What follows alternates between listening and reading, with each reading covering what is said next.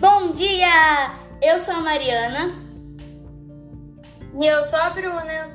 E hoje a gente vai falar sobre a vida e obra de Pedro Bandeira. Então bora lá!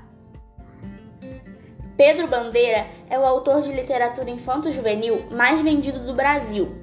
Ele é autor da série Os Caras, O Fantástico Mistério de Feiurinha e A Marca de uma Lágrima, além de mais de 80 livros já publicados.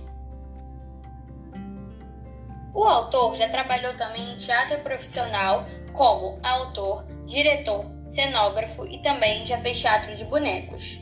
Já trabalhou também como jornalista na editora Abril e no jornal Última Hora. Seu primeiro livro foi O Dinossauro que Fazia Au Au, mas foi com A Droga da Obediência que se consagrou. Esse título vendeu mais de 1,6 milhão de exemplares.